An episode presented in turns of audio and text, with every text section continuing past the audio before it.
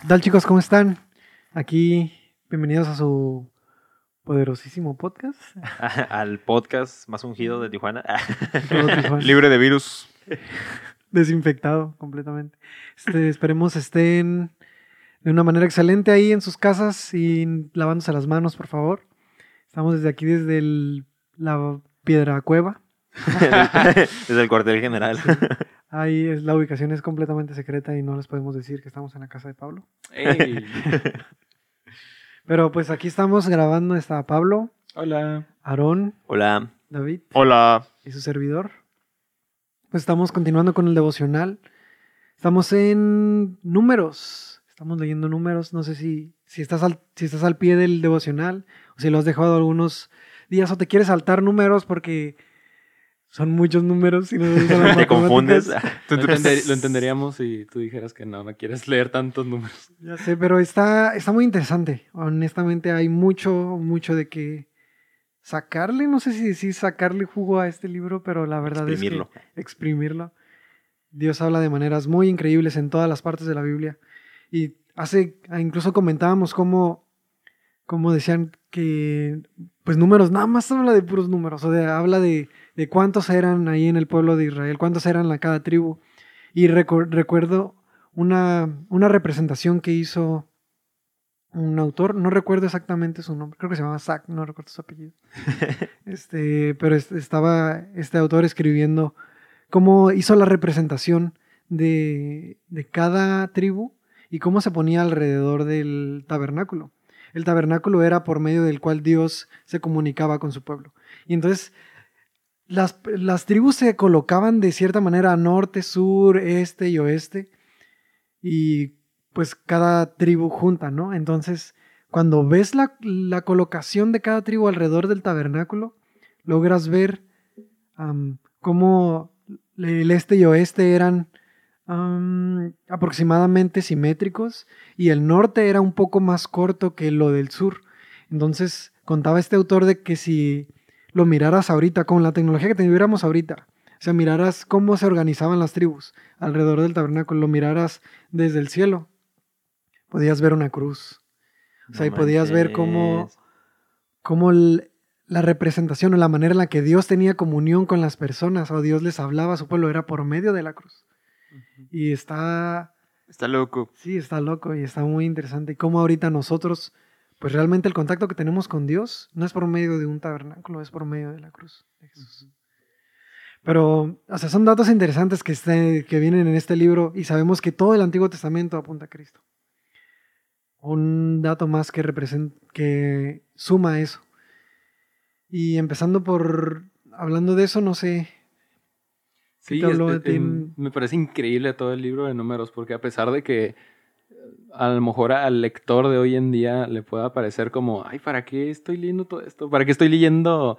¿Qué me importa quién era hijo de quién? Y de que se murieron de repente cien mil personas y luego, Luego las descendencias. luego todas las descendencias. Es como, pues ¿para qué? ¿Para qué necesitamos saber todo ese tipo de cosas? Pero ya cuando te metes a más profundidad en esas historias y luego lo comparas con las cosas que sucedieron después con Jesús y con el resto de los discípulos, te das cuenta cómo, me encanta cómo una, una vez escuché a, a Majo Solís en una prédica y que estaba diciendo, mientras más vas leyendo la Biblia y vas eh, entendiendo lo que dice Dios en su palabra, te das cuenta que toda la historia de Dios, toda la Biblia, eh, son ecos que se van repitiendo una y otra vez y simplemente van repitiendo el Ay, amor que tiene Dios a su pueblo, ¿no? O sea, muchas veces te encuentras cosas que, que parecía que no tenían nada que ver con nada en el Antiguo Testamento y luego te encuentras algo muy parecido que muestra el mismo carácter de Dios más adelante.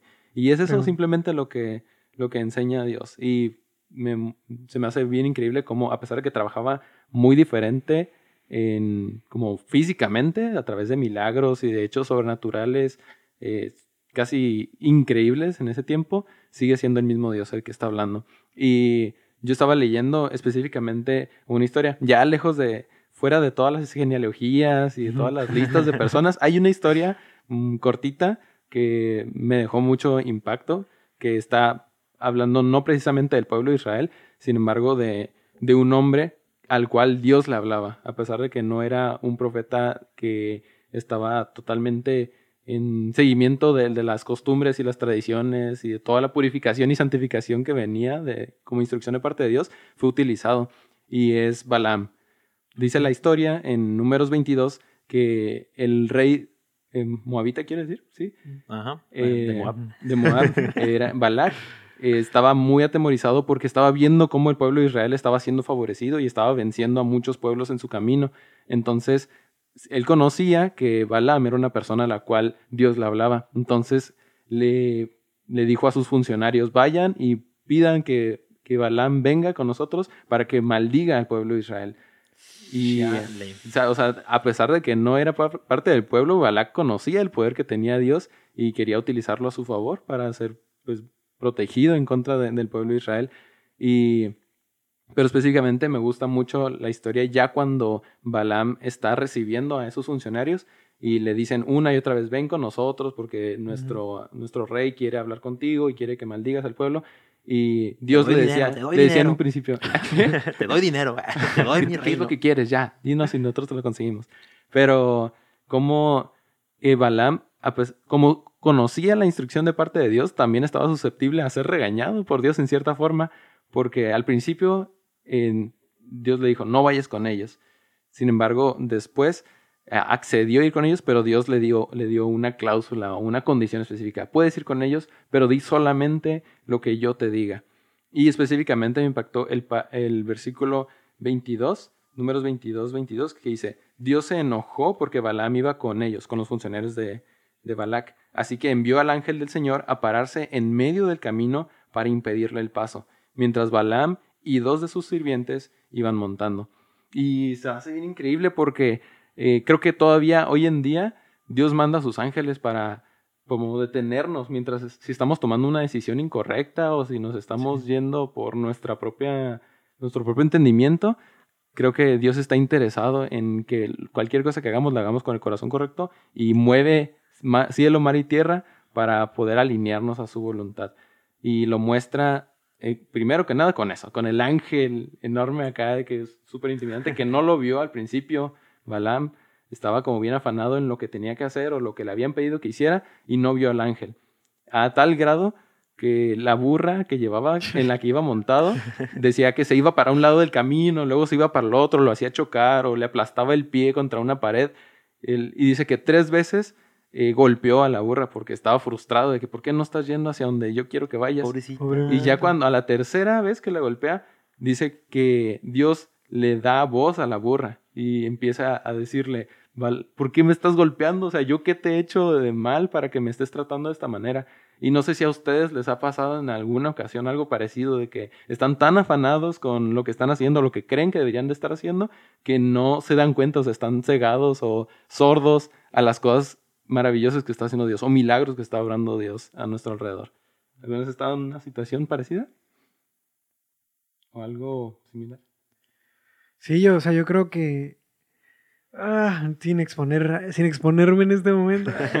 para que todos no Sin me- raspar muebles. para que digan, no.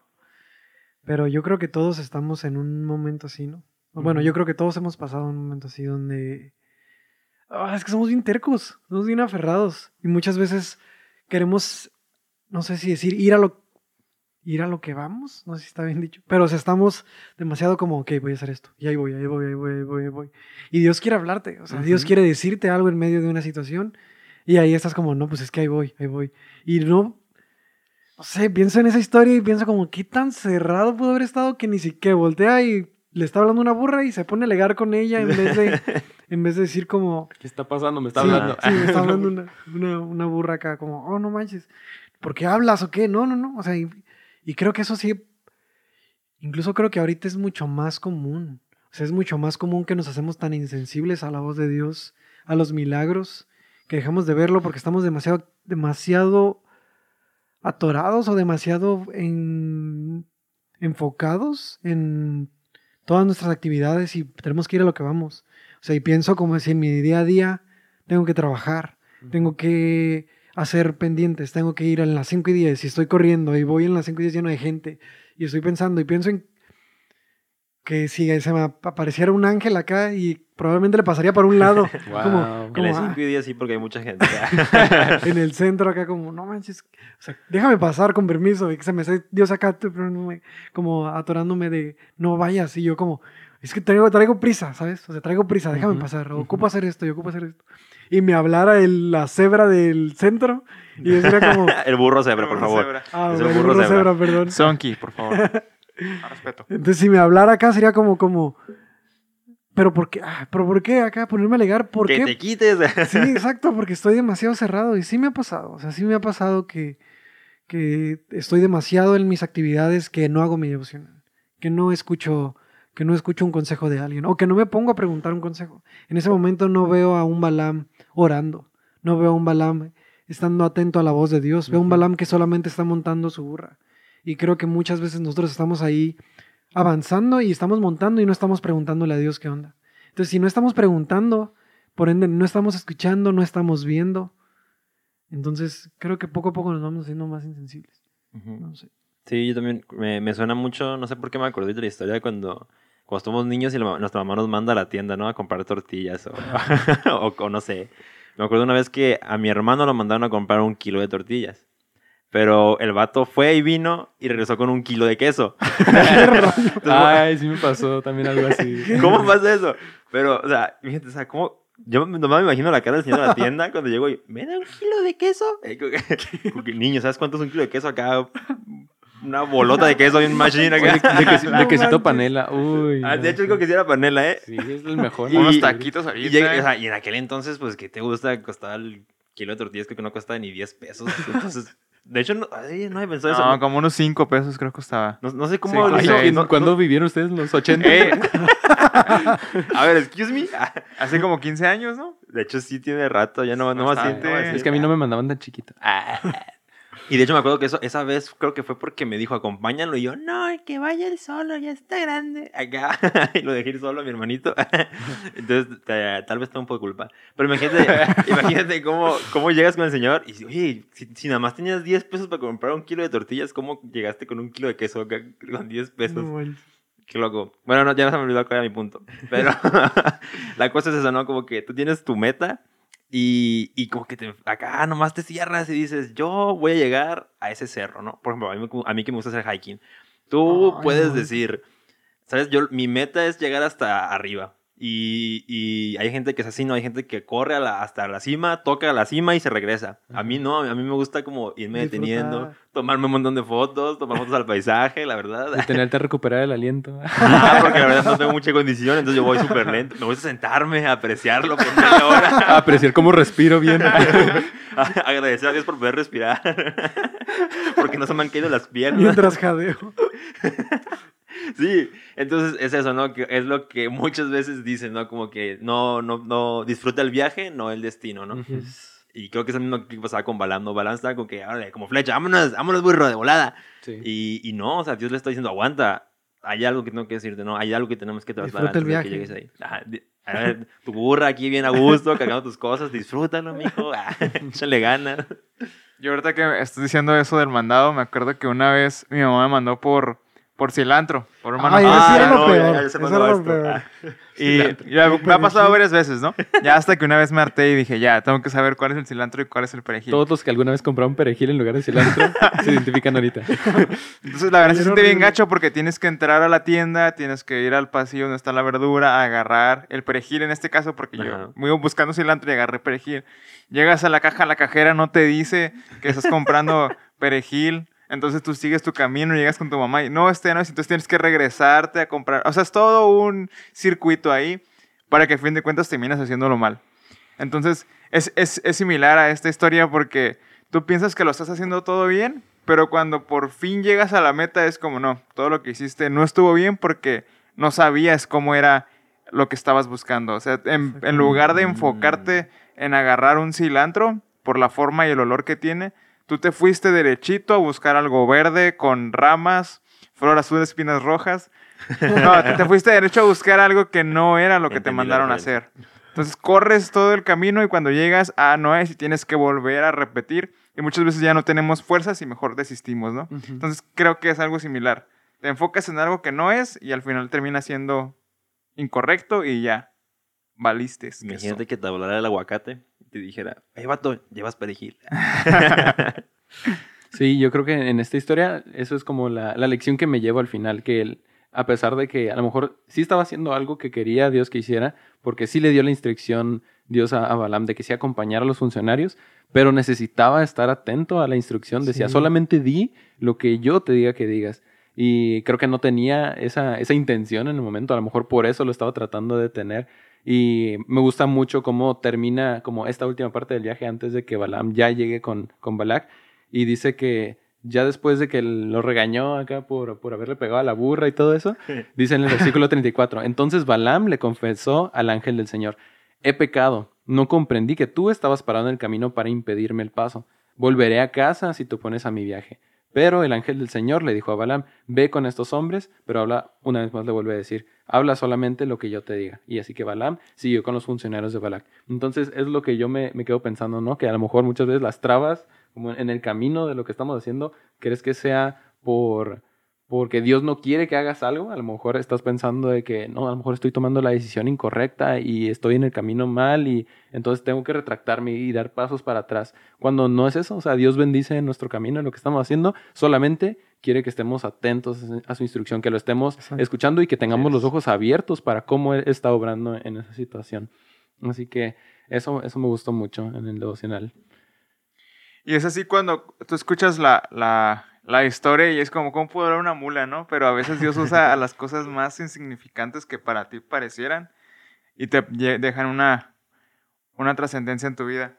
Y justo de esto es- estaba yo leyendo Lucas, Lucas 1, y que apenas estamos empezando lo que es el libro de Lucas, y se me hizo bien suave. Todos conocemos la historia de Jesús, ¿no? Cómo fue que Jesús llegó ¿No? ¿Quién a, es ese? a través de María. La de los Reyes Magos. y de Pepe. Pero me, me gustó mucho el versículo en el que dice, Gabriel se le apareció y dijo, saludos mujer favorecida, el Señor está contigo. Mi compa el Gabo. ¿Y qué fue lo que hizo María? Solamente se quedó como asustada, ¿no? Como, ¿y este quién es? O sea, es lo que decía Andrea, de, de cuando se te atraviesa un ángel y tú vas muy apurado de, pues, chido, ¿no? Y ahí- ahí te veo. Pero en este caso María estaba sola y de repente llega el ángel y se queda pasmada y ahora qué hago, ahora cómo, apenas me voy a casar y ya voy a estar embarazada, o sea, ¿qué, qué pasó por, por su mente? Ya sé. Pero las palabras muy suaves del ángel fueron, tú has sido favorecida, o sea, tú de entre el montón de mujeres has sido seleccionada para poder llevar un legado. Padre. ¿Y cómo se sienten ustedes si tuvieran una importancia como ella en este momento de la historia? Pues yo creo que en este momento, digo, no voy a decir que estamos embarazados, ¿no? Pero en este momento somos, Santísimo Padre. somos favorecidos en el, en el punto de que nosotros vamos a llevar a Cristo a las demás personas.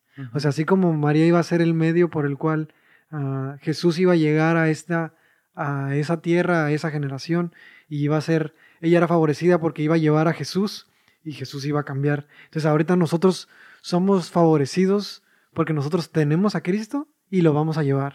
No sé si me explico. Entonces, Ujú. O sea, yo imagino como cada vez que viene alguna dificultad o algo complicado que digo, no manches, perdónme, pero diga como, ah, está complicado ser cristiano, ¿no? O diga, "Oh, son muchas cosas, o sería más sencillo si me valiera. O sea, sería más sencillo si no amara o no tuviera que demostrar amor. O no tuviera que, sí, que pasar, no quiero ponerme muy, muy cristiano dramático que sufre latigazos y cosas así. Pero, o sea, Deberías. Pues Pero- hace falta. si me necesito algunos o qué? Entonces, ese, ese momento donde se pone como complicado y digo, no, o sea, no, yo soy favorecido. Yo soy favorecido en este momento en el cual ah, tengo a Cristo y lo estoy llevando. O sea, soy favorecido porque Dios me escogió y estoy en medio de Él y puedo caminar con Él y puedo hablarle a una persona de Cristo. O sea, no es, no es una carga. Y yo creo que eso fue lo que el ángel estaba diciendo a, a María. Es como, no es una carga, es una bendición. No es un, un paquete de que ya te arruinaron la vida, estás siendo favorecida. Y yo creo que así deberíamos de sentirnos todos. Sí, yo creo que eh, esto está en cierta parte chistoso porque lo estábamos comentando hace ratito, ¿no? que, por ejemplo, como la perspectiva de José, ¿no? Al tener a, a su prometida y, y que está María y que de repente llega un día y que te diga, Estoy embarazada. estoy embarazada. Oh my God, ¿Cómo te no. ¿Cómo, explico? cómo que estás embarazada? Sí, y fue por, por un ángel que llegó. y el Espíritu, o sea, siento yo que María tenía muchísimas cosas de las cuales preocuparse para Sí, empezar. llena ¿Cómo, cómo se le iba a explicar a su prometido, no? Después de eso, ¿cómo iba a explicar a las personas alrededor de que todavía no se había casado, pero ya estaba embarazada? Y eso era muerte. O sea, estaba, estaba a punto de ser juzgada como, como nadie en, en- en su época. Entonces, para mí, las palabras de ese ángel, de decir, eres favorecida, era como un- un- un- una forma de hacerla sentirse segura, de hacerla Sí, sentirse consolada en cierta forma, de que, oye, yo sé todos los retos o todas las situaciones que van a venir por delante de ti, pero eres elegida por parte de Dios, entonces todo va a estar bien, o sea, por eso no te preocupas. Y cuando dijiste primero, David, que cómo se sienten cuando dicen que somos favorecidos, y yo principalmente, les voy a ser honestos, dije, a lo mejor muchas veces me siento intimidado cuando me dice que soy favorecido porque sé que viene una prueba por delante en la cual tengo que sobresalir o tengo que salir vencedor, ¿no? Entonces, si sé que Dios está conmigo para hacer cosas grandes o tener un, un propósito que va a impactar, eh, significa que no va a ser fácil, que va a haber, va a haber una, va a haber personas que vayan a estar en contra, va a haber crítica, va a haber obstáculos, pero a pesar de todo eso, Dios lo que quiere es que me enfoque en esas palabras, que soy favorecido y que no- ignore las demás, circun- no que las ignore, pero de que, Que te tenga, enfoque, ¿no? tengan conciencia de que el hecho de que yo soy favorecido es lo que más importa. Sí, de hecho creo que, como dices, a veces damos como por hecho todo lo que tenemos, ¿no? Y no, no nos paramos a decir, ay, gracias, sí, sí, sí estoy favorecido, ¿no?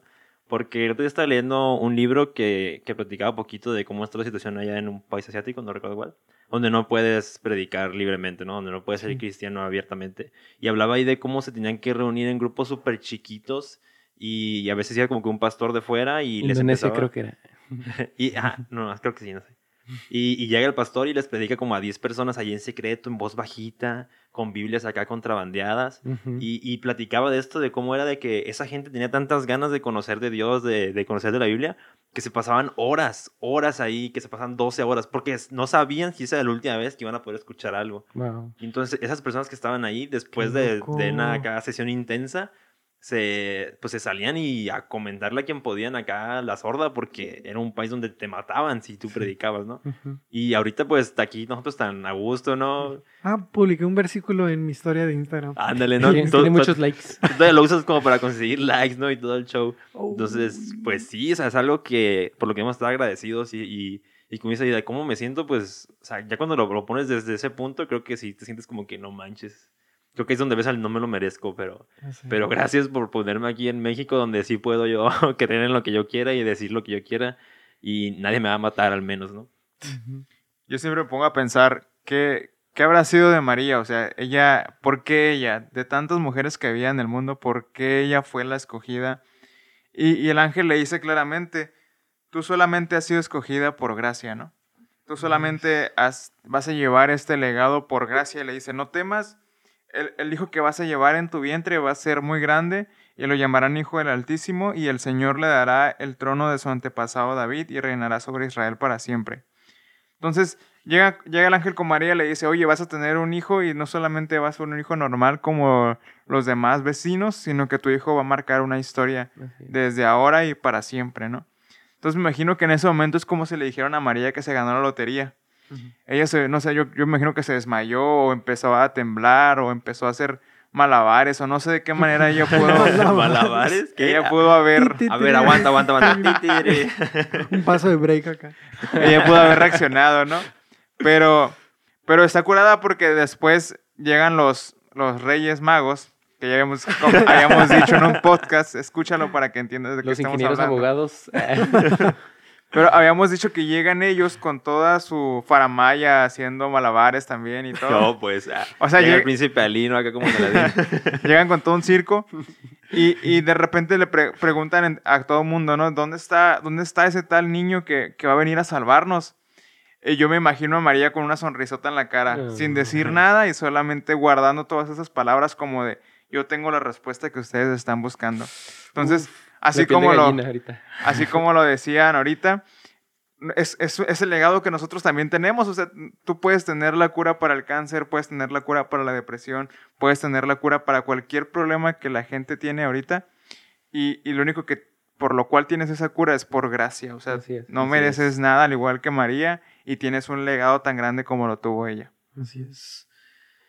Mm, Increíble. Yo cuando estaba haciendo el devocional esa semana, bueno, teníamos que hablarlo, o sea, cuando venía en camino venía pensando como vamos a hablar de esta situación que estamos pasando, pero No lo digas, no lo digas, no lo digas. no lo voy a decir, lo pueden decir ustedes. Pero es- es- es- estaba pensando en todo lo que hemos estado pasando esta semana. O sea, ya, ya lo saqué, ya lo saqué, ya lo saqué, ya. Continuemos. Terminando la grabación, pan varón. discúlpenlo, discúlpenlo. Coronavirus, Pero coronavirus. si no lo decía, revienta. Así que me dice nuestro pastor. Entonces, estábamos viendo todo esto y pues yo llegué a Salmo 62. Dice, solo en Dios haya des- descanso mi alma. De Él viene mi salvación. Solo Él es mi roca y lo dice, Él es mi protector. Y luego otra vez más adelante dice, solo en Dios haya descanso mi alma, lo vuelve a repetir. De Él es mi, de Él viene mi esperanza. Solo es mi roca y mi salvación. Él es mi protector. Sabemos a un David pasando por momentos fuertes, pero aferrándose y recordándose que Dios, en Dios tiene descanso, en Dios tiene protección. Y esas dos palabras repercutieron enormemente en mí porque obviamente está lleno todo, todas las redes sociales, todo lo que se está hablando afuera, todo lo que se habla en el trabajo, porque estamos pasando una situación delicada. Ujú. Este, si ha pasado un año de esto y estás escuchando este podcast en el 2022 a- o 21 acá. Sobrevivimos. Gracias Espero- a Dios sobrevivimos. Ah, no es cierto. Espero estar bien. Ah, no, no es cierto. Cállate. Perdón, tenía que decirlo. Este, entonces, ese recordatorio de ver, de ver que tengo paz, o sea, es el recordatorio de que necesito, no, no ocupo estar, estarme atormentando o caer en toda esa histeria social, porque en Dios tengo salvación, en Dios, te- Dios es mi protección. Entonces, pues mi pregunta para ustedes es, ¿se les olvida? O sea, ¿se les olvida de dónde vienen su, su protección? Mi protección. Pues sí, yo creo que me pasa a veces de repente, o sea, porque es muy fácil. Dicen que de la abundancia del corazón habla la boca. Y la abundancia del corazón tiene que ver con qué son todas las cosas que estás permitiendo, que estés viendo, las cosas que estés hablando. Y si en estos días, por ejemplo, que se oye mucha mucha incertidumbre o se escucha mucha desesperación o mucha desinformación, eso es lo que vas a tener. O sea, vas a tener incertidumbre si no sabes Sí, si sí, esto, si esta epidemia va a solamente afectar a 100 personas o a 200 personas o a la mitad del país a lo mejor. Si tienes como esa incertidumbre, pues es lo que vas a estar hablando. Pero eh, recuerdo que en el domingo, el último domingo que, estuve en la iglesia, estaba, estaba hablando la persona que estaba en la plataforma que a pesar de todas las situaciones que puedan ocurrir, e- enfermedades, guerras, lo que sea, si sabes, y lo conecto con lo que estaba diciendo ahorita David, si sabes que eres favorecido ante Dios y que sabes que tienes un propósito, eh, no tiene por qué estarte afectando todo ese tipo de situaciones. Entonces tengo que recordármelo constantemente de que, hey, todavía tengo muchas cosas que hacer, todavía hay cosas que sé que no he cumplido dentro de mi vida y que Dios eh, me va a proteger, me va a cuidar, va a estar como un escudo, ¿no? Eh, detrás de mí, delante de mí, para que nada de, esas, de esa enfermedad llegue a mi familia o a mis amigos o a, a, mi, a mi ser, a mí personalmente. Entonces, está muy cool. Sí, yo creo que es como súper fácil que durante la tormenta se te olvide, ¿no? Que, que Jesús la puede reprender. El- Sí. Porque sí, ahorita como dices, ahorita está como que súper chafa todo y que no salgas y que lávate mucho las manos y que bañate. O sea, medidas bien extremas. por bañe? favor. Medidas bien extremas. Te vale la vida. Pero, no, no es cierto, no es cierto. Es bueno que se bañen diario. Viene porque tiene novia. Entonces, ah, sí, les digo, sí es algo que, como dice, dice Pablo, no, tienes que recordar que tú eres bendecido, que tú eres escogido, que tú eres especial, Y que debes bañarte. que te tienes que bañar, aunque no quieras. Porque sí, y me encantó lo que nos dijeron otro día, porque obviamente ahorita es como que súper fácil o, o, o a lo mejor es súper complicado, no sé, que, que ahorita dices, ah, pues yo soy cristiano y a mí no me afectan las enfermedades porque la sangre de Jesús me cubre y, y bye, ¿no? No me importa nada de esto. Pero no manches, también hay que ser prudentes porque no nomás somos, o sea, poniéndolo en un, en un contexto súper chafa, ¿no? O sea, ok, Dios te va a proteger a ti y a ti no te va a pasar nada, pero si tú traes el virus y lo contagias a alguien más que no es cristiano, a ver, ¿qué va a pasar, no? o sea, digo, es un ejemplo súper súper chafa, ¿no? Pirata, pero me refiero a que tenemos que tener cuidado también nosotros mismos, o sea, sí confiar en Dios y no dejar que, nos, que esto nos afecte para nada, no, no nos detenga en hacer algo, pero estar también atentos a nuestras autoridades, porque también es algo que Dios también respeta, ¿no? Por ejemplo, ahorita yo veo que muchas iglesias ya se están cambiando a hacer servicios online y todo ese show, y se algo bueno porque, o sea, el gobierno te está diciendo como de que, oye, ahorita enciérrate, no vete a cuarentena, y si tú, lo, si tú dices, ¿sabes qué? Yo no porque yo soy cristiano, estás deshonrando a tu autoridad. Sí. Entonces, ese es un momento en el que también nosotros nos podemos someter y demostrarles que, que no necesitamos ir un domingo a un lugar específico para que Dios nos hable, ¿no? Ujú. Sino que Él nos puede hablar desde, no, desde la comodidad de nuestras casas en pijama, Sí, muy a gusto. Sí, lo que estaba pensando en este tiempo es que, pues nosotros, por ejemplo, tenemos ese mensaje de salvación, ¿no? O ese, ese consuelo de que estamos cubiertos, ¿no? Estamos protegidos por parte de Dios, pero imagínate todas las personas que no, o sea, que de verdad Ajá, lo único que ven, lo único que alimenta su mente y sus sentimientos, lo que sea, es todo lo que ven en las noticias. Entonces ellos simplemente pueden estar como con el miedo de que no me vaya a contagiar, no le vaya a pasar a alguna persona.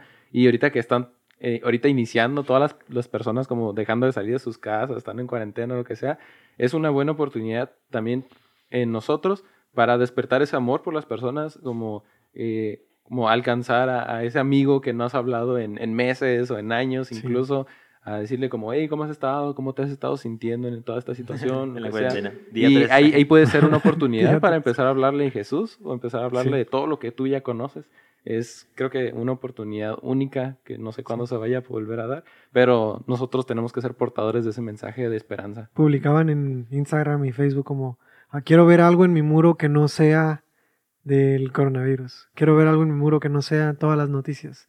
Y empiezan a hacer como diferentes dinámicas. Pero yo pensaba como, Ajá. es momento de que se hable algo diferente y entonces es el momento donde las personas como nosotros tenemos que hablar de algo diferente, o sea, tenemos que hablar de ese mensaje que tenemos de esperanza. A mí se me hizo algo bien irónico que el presidente del PG sacó su detente, ¿no? Le preguntaron, ¿cómo es que nos vas a defender ante esta epidemia? Y él dijo, ah, pues yo tengo aquí mi detente, ¿no? Que era un San Judas, creo. Y, y con una eso frase. no lo vi. Y todo el mundo se volvió loco porque decían, ¿cómo es que un país puede depender con un presidente con semejantes teorías, ¿no? Entonces, cuando nos desenfocamos y le damos más atención, no a Dios, porque pues San Judas es un ídolo, le, damos más importancia a un amuleto, a una pulsera, a algo de lo que tú crees que te puede salvaguardar de cualquier cosa, entonces pierdes con- por completo la visión de que Dios te puede cuidar. No necesitas un ídolo, no necesitas tener ponerte de rodillas entre una cruz o, o hacer cualquier otro ritual para poder ser cubierto por la sangre de Cristo, ¿no? Pero también ahorita tengo un dilema en el que si en la Biblia decía que no podías tomar sangre de animales para consumirla y otras cosas que Jesús, per- perdón, que Dios le decía a su pueblo para poder evitar que ellos tuvieran epidemias como estas, el- es- Esto simplemente es un acto de desobediencia de que alguien dijo, ah, en la Biblia está escrito esto, pero yo voy a hacerlo de manera diferente. Y por eso es que se crean pandemias y cosas porque Dios quiso salvarnos de esto al, al poner en la Biblia ciertas restricciones sobre ciertos animales que en cierta manera son peligrosos y nosotros eh, estamos usándolo como una restricción porque fue antiguo. No sé si me expliqué. Sí, sí, sí. Como una forma de, de decir, ah, es que son tiempos diferentes y podemos hacer cosas diferentes, pero no, lo que está en la Biblia y que fue escrito hace muchos años todavía sigue algo. vigente. Sí, es que Dios lo ordenó por algo, o sea, Dios lo puso por algo y que después alcanzamos gracia y decimos como, bueno, no importa, preocúpate por lo que sale de tu boca en vez de lo que entra. De todas maneras, Dios lo había dicho por algo, o sea, Dios estaba protegiendo a su pueblo y ahorita como que nos vale eso. Pero bueno, el punto es de que si estás en medio de tu casa, si estás ahí este, en cuarentena o casi ya no sales y estás cuidándote mucho, pero en tu casa lo que sobreabunda es el temor a contagiarse. Creo que es momento en el que tú recuerdes este, este salmo. O sea, Dios es tu protección, de Él viene tu salvación y en Él tienes descanso. Y que lleves este mensaje a tu mamá, a tus hermanos, a toda tu familia, a tus vecinos, de que en Dios tenemos protección y descanso. No necesitas comprar muchas despensas y mucho papel de baño, solamente necesitas a Dios y con Él vas a sobrellevar cualquier pandemia y cualquier cuarentena de una manera tranquila y llena de paz. Así es, buscando siempre la protección de Dios. Y bueno, eh, en la parte de proverbios de esta semana hay uno que me gustó mucho, que está en Proverbios 11.7. Dice, cuando los perversos mueren, sus esperanzas mueren con ellos, porque confían en sus propias y deficientes fuerzas. Yeah. Entonces me hace como intenso, ¿no? El que, como ya hemos hablado antes, el que lo que tú ganes en este mundo, si nada más lo haces para tener gloria en este mundo, pues ahí se te acabó, ¿no? Y, y co- co- como hay otro versículo que decía que los, las personas que, que malvadas solamente ganan dinero, ¿no? Entonces, como que es- ahí se queda tu premio, como hemos dicho muchas veces. Y dice ahí que es porque confíes en tus fuerzas. Entonces, no sé si alguna vez les ha pasado alguna situación en las que, en las que tú ya no pudiste confiar en tus fuerzas, que dijiste, tú sabes que yo aquí ya no puedo solo. Mm, Pues creo que es algo de diario, casi casi. Sí. Del decir, como tan, tan sencillo como lo primero que haces cuando te despiertas, ¿no? Eh, yo creo que mu- muchas personas tienen ese, ese muy buen hábito que a mí me cuesta muchas veces. que lo primero que sea cuando te despiertas es agradecerle a Dios por el nuevo día. Agradecerle y pedirle fuerzas para todas la- las pruebas o todas las cosas que vaya a veni- venir en ese día. Y mientras no lo hagas, mientras te despiertes y lo único que tengas en tu mente son tus propios pensamientos y tus tareas y los pendientes que tienes, mientras no involucres a Dios en eso que estás haciendo, estás pensando en, en, tu- en todo lo que tú estás haciendo por ti mismo. Y se me hace bien fuerte ese, ese versículo de que cuando los perversos mueren, todos su- sus sueños o las cosas que hicieron mueren con ellos, porque me quedo pensando que eso es como la razón de que tantas personas tienen crisis de mediana edad, ¿no? O ya cuando están más grandes, que están bien preocupados de, no manches, ¿qué, qué onda con, con mi... ¿Qué he hecho mis- de mí? Ajá, ¿qué he hecho con toda mi vida? ¿Qué he estado haciendo? Y es cuando la gente compra más cosas, compra propiedades o eh, levanta empresas ah, multimillonarias, lo que sea, porque lo que están desesperadamente tratando de hacer es dejar un legado para después de que vengan. ¿Cuál va a ser su aportación al mundo? Y lo que me encanta de cuando estás siguiendo a Dios es que sabes de que mientras estés caminando en tu propósito, involucrándolo Él, todo lo que haces tiene un impacto eterno. Tiene un impacto que va a permanecer aún después de que ya no estés. Y eso te quita un peso bien grande de encima, el saber que estás trabajando no para ti mismo, sino para alguien más que está haciendo una obra completa que a lo mejor tú no puedes ver en su totalidad, pero tú estás teniendo un aporte pequeño aunque sea eso. Sí. O sea, sí, ya no, ya no me quiero meter otra vez en el, tanto en el coronavirus, pero sí. No lo voy a decir, no lo voy a decir. Ya no. Dilo, dilo, dilo. si pensara, si no quisiéramos hacerlo por nuestras propias fuerzas, no hubiéramos necesitado comprar y vaciar completamente los supermercados. O sea, sin- si, no, si supiéramos que dependemos de Dios y no, lo, no hacerlo por nuestras fuerzas, no ocuparíamos vaciar los supermercados. Sabríamos que estaríamos bien. Uh, Entonces, ese miedo a no dejar un legado, ese miedo a de que ya valimos y no hemos hecho mucho, entonces es como, tengo miedo y tengo miedo. Tengo miedo. Entonces, pues sí, creo que sí necesitamos aprender a hacer, a movernos más en las fuerzas de Dios. Sí, yo creo que es algo que es algo muy fácil de olvidar, ¿no? Como el que, que dices tú, no, ay, pues yo no ocupo ahorita a Dios, ¿no? Yo, yo aquí tengo mi, mi gel antibacterial. y si no, voy y compro un kilo al Costco y ya, ¿no? Pero hay que estar como siempre buscando a Dios. No nada más quedarnos ahí en, en, en nuestras fuerzas, pues. Y eso es algo que a mí me encanta como repetir mucho siempre que, que vamos a servir en algo nuevo, que vamos a hacer algo nuevo, es que hay otro versículo que dice que Dios se glorifica en nuestra debilidad, ¿no? Entonces, a mí me encanta tratar de buscar, porque no siempre puedo hacerlo, o, o impulsar a la gente a que salga de su zona de confort. Porque cuando tú estás fuera de tu zona de confort, es cuando tú dices, no manches, yo aquí no puedo, ah, acá, o sea, estoy fuera de mi zona de confort, aquí ya no sé qué hacer, entonces ahora sí voy y busco a Dios, ¿no? Pero, y eso a veces te pasa como cuando ya Dios te empuja, ¿no? Cuando ya por X o Y ya te saliste de tu zona de confort. Pero si tú lo buscas, si tú dices, tú, Dios, acompáñame a esta, a esta nueva zona, y, y ahora sí, aquí sí, a ver, que se vea, que, que se vea que tú, mi Dios, me vas a sacar de esta situación, ¿no? O que tú eres el que me va, se va a glorificar en esto que voy a hacer, porque es imposible que yo lo haya hecho, ¿no? Ujú, Es así como el oasis y el desierto, ¿no? Cuando estás en un oasis, pues te sientes a gusto, tienes agua, tienes palmeritas, tienes cocos. Pero cuando tienes que trasladarte a otro punto, tienes que pasar por un desierto para poder llegar quizás a un oasis mejor, ¿no? Y a veces es complicado porque sientes miedo, sientes que no la vas a armar, sientes que lo que tienes ahorita está suficiente. Y la verdad se siente bien gacho, se siente bien gacho creer que ya no puedes dar más, que lo que tienes ahorita es seguro y, no quieres Ajá. soltarlo. Y hace poco estaba leyendo un libro donde decía eso, cuando tú crees que ya lo tienes todo, entonces ahí es cuando ya perdiste, porque te sientes satisfecho con lo que has logrado, pero no estás mirando hacia lo que puedes llegar a lograr. Sí. Entonces creo que es un dilema existencial muy fuerte que todos experimentamos, pero que realmente es, es muy feo. Pero creo que si ah, tuviéramos, si fuéramos completamente conscientes de que todo es obra de Dios y que dependemos completamente de Él, pues entonces Sería mucho más fácil. sí, sería más fácil todo. Chicos, este, con esto cerramos nuestro podcast. Espero les haya gustado. Hagan su devocional, lávense las manos, Báñense, Báñense. por favor no entren en Y- pánico. y no saluden a las, pueden a saludar desde lejos. Pongan sus Con una audífonos. reverencia. ya, ya tienen más pretextos para poder ignorar a la gente mientras van caminando. No, es cierto. Ok, cuídense mucho, no salgan, no salgan tanto, Y recuerden favor. quién está con ustedes. Exactamente. Así es, no se. Exactamente. Adiós. Hasta luego, chicos. Hasta luego. So-